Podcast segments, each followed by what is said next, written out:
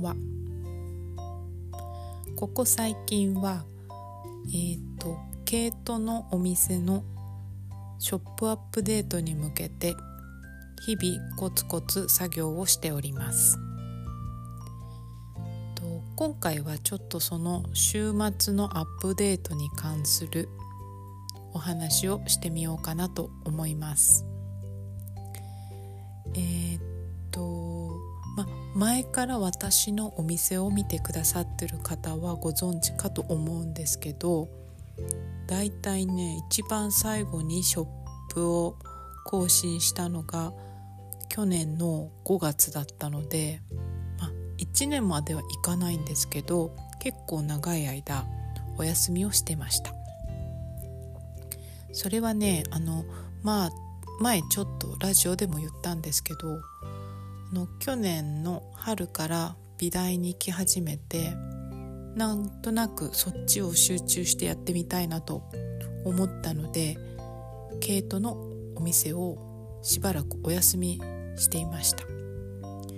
あのあともう一つね途中途中あケイトちょっとやろうかなと思うたんびにですね円安とあとまあちょっと前からですけどコロナの影響で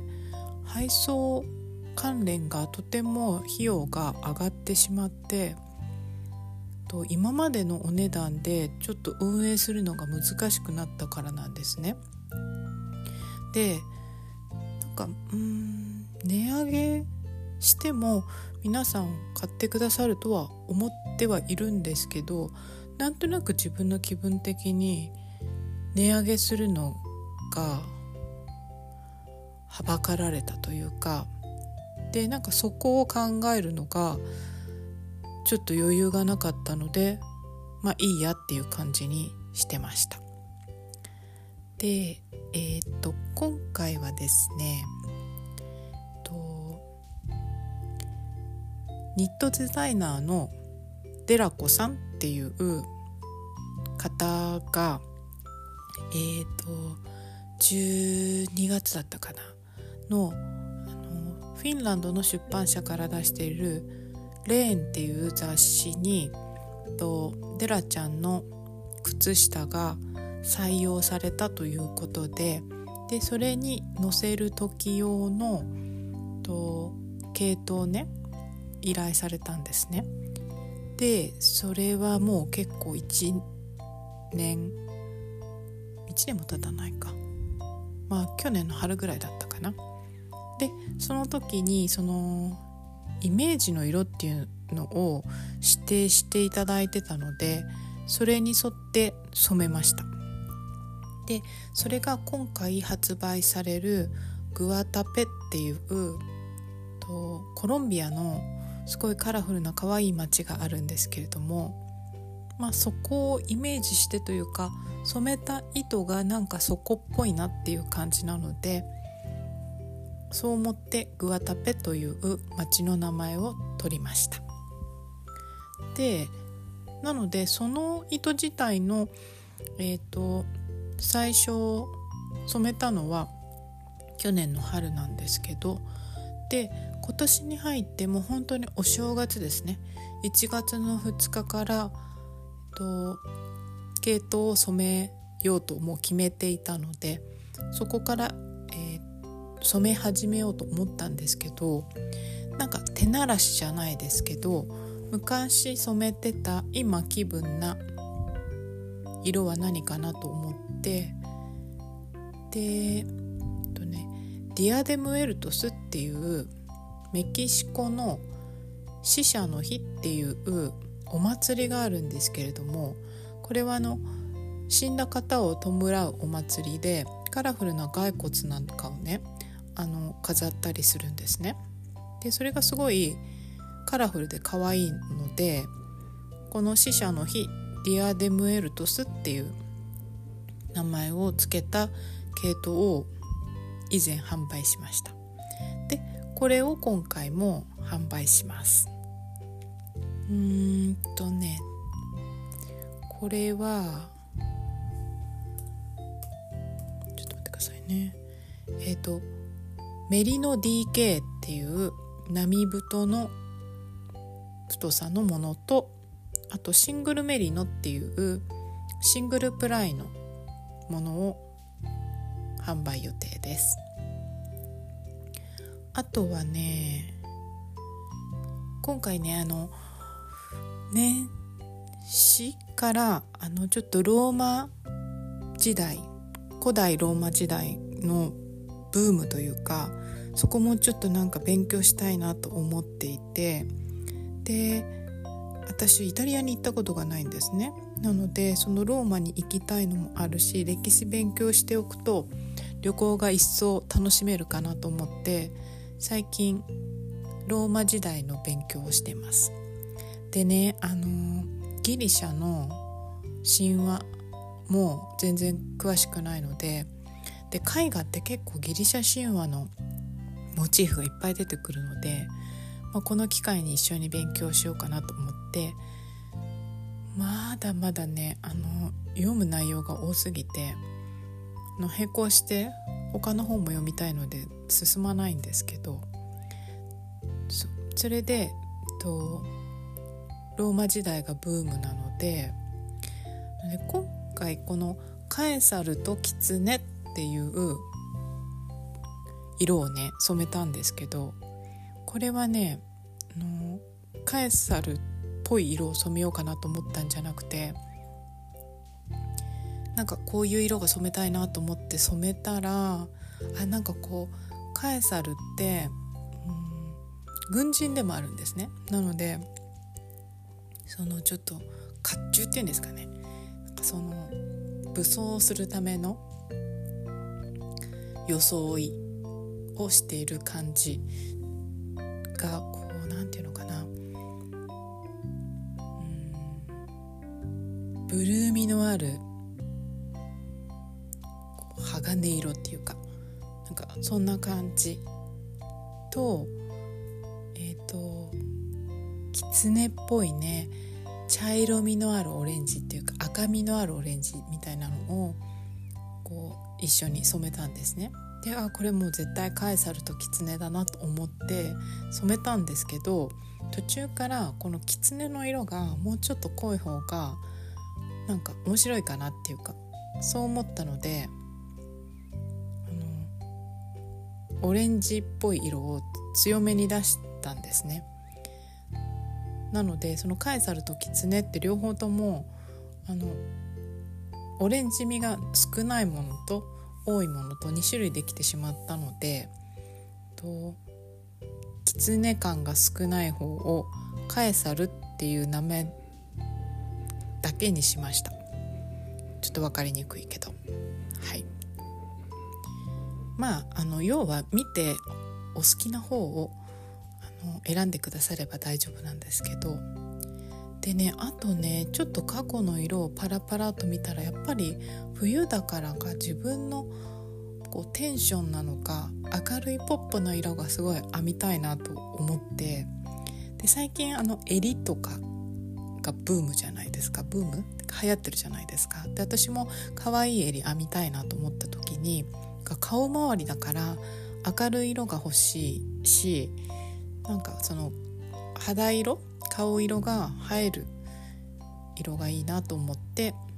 それで探してた時にあのモアナがね可愛いなと思ってでモアナをねもう一回染め始めたんです。そしたらねあのまあ当たり前なんだけど昔染めたのあれ4年前ぐらいなのかな？45年前ぐらいと比べたら染め方が上手になっているから、まあ、腕が上がってるってこと。自分で言うのもなんだけど。なのでなんかこう自分のツボなんですけどね。にこう入るようないい感じに染められるようになったなと思いました。で今回モアナはヘブンリー DK っていうシングルプライの、えーと、波太の DK ウェイトのものを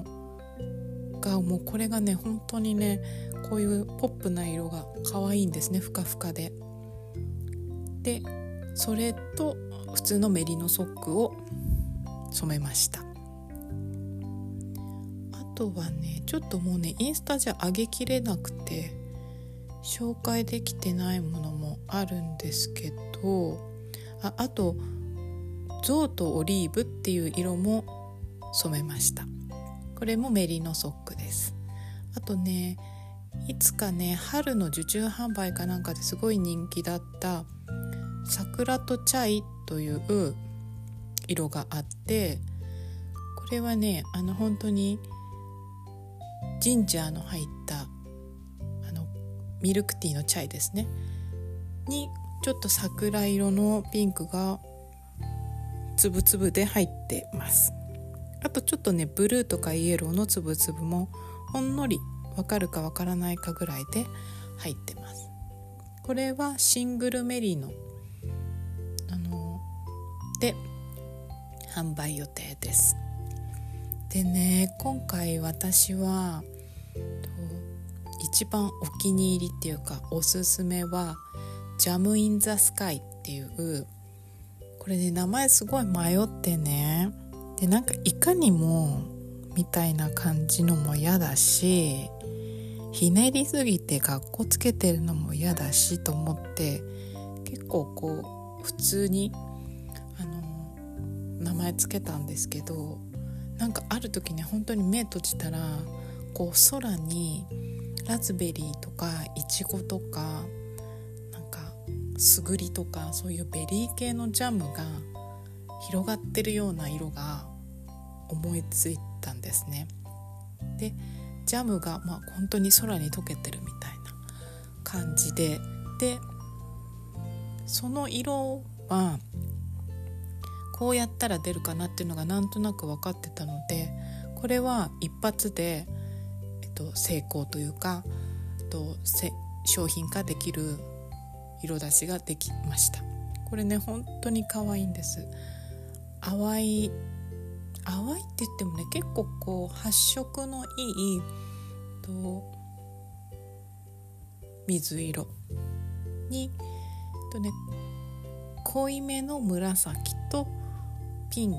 とあとちょっとねオレンジ味のあるピンクがこういちごのジャムで溶けたみたいな感じの色合いになってます。でねこの紫がポイントでねこの紫は結構そのモアナとかポップな色を染める時にも時々使うんですけどと、ね、濃く落とすと紫なんですけど淡く出すとっていうかあの弱めににじむとすごいね愛らしいピンクになるんですよね。なのであの結構染料って不思議で自分が緑色緑色と思って染めても、まあ、自分が思ってっていうかこう緑色の染料で染めても淡く出すと黄色になったりとかするんでとこれ緑ですって私が言ってもお客様からはレモン色に見えたりするものとかもあるんでね。あのそうなんです。染料の色を言ってもその色の出方とか、まあ、特にベースとかあと染め方なんですけどによっても結構いろいろ色が変わってきます。あとね、えっと、インスタでもちょっと紹介させていただいたんですけどアンヌとバイクっていうアンヌっていうのは、えっと、フランス人の女性の名前です。でねこれがね「世界はこんなに美しい」ってこの間ラジオで朗読させていただいた最近買ったお気に入りの絵本があってですね。そこにアンヌ・フランス・ドートビルさんっていう方がバイクで世界一周する話が書いてあってでそこからインスピレーションを受けたというかその絵本がね本当に毎日毎日分かってても内容が分かってても扉をねページをね開くたんびにね本当にこう印象が変わるっていうかでねとカラフルなんだけど何ていうのかな淡いくすんだ紫のモノトーン一色で書いてあるページとかもあってすごくシックなんですよ。で、えっとこれも、えっと、先に染めたんですけどその色とちょっと時間をずらして手に入れた絵本の中の色合いがすごい一緒だったので名前をもらいました。なのでアンヌとバイクを染めようと思って染めた色じゃないんですけどなんかやっぱり結局私が好きで染めたものが後から読んだ本もやっぱり気に入ってその色味が好きで手に取った本だったりするからなんかまあどっかでつながってるんだなと思います。あれ？ちょっと待って。毛糸の話してたらこんな時間になっちゃった。もう15分も喋っちゃいました。なのでえーとまあ、一番大事なことを言いますけれども、えーと、今週の土曜日2月10日の日本の時間の夜8時20時にショップアップデートをしようと思います。で今回はまあ中規模っていうかたくさんはないけど少なくもないです。で、えーと、久しぶりなのもあるし、えーと、自分の手際が落ちているのもあるのでちょっと皆様にはご迷惑をおかけしますが、えーとそこ土日月で3連休なので火曜日からの発送とさせていただきます。でもしこのラジオをお聞きになってくださってる中方で海外在住の方は、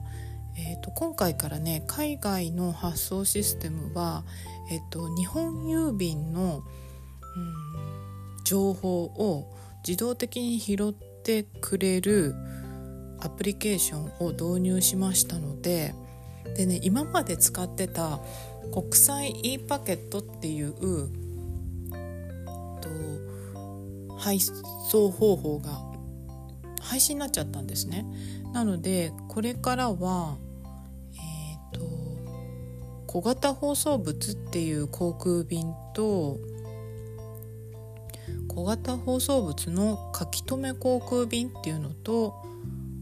え、ー、と国際小包猿国際小包航空便っていうのが通常の発送方法の選択肢にあります。であとお急ぎ便として EMS もちょっとお値段が張りますが用意していますそしてえっ、ー、とそこにご在住の国への発送方法に、えーと、制限があるものはと表示されない。もしくはは国自体今調べたら国自体で止めているところはもう今はなさそうなので何らかの形では発送の選択肢が出てくると思いますが、えーと、生産の画面に行くまで自分が選択できる方法が確認できないのがちょっと不便なんですけどそのような仕組みになっています。はい、ちょっと今今出てる、えーと、送料のページは、えー、国際 e パケットのものなので後ほど書き換えます。というか、えーと、自動計算になるので表はそこ私のホームページには出さないことにします。なんかいろいろ変わってしまうので毎回毎回その情報を確認してページを更新するということができないからです。はいでえっ、ー、とあと一番冒頭にも言ったといろいろな事情により今回から系統をちょっとあのお値段を上げさせていただいております。今後ねえっ、ー、と円高になったりといろいろなものがとお値段がお安くなったりしたらまた毛糸のお値段も戻すつもりでいますのでご了承のほどお願いします。またもうちょっとその毛糸のこととかを話す時間があればまたラジオ更新したいと思います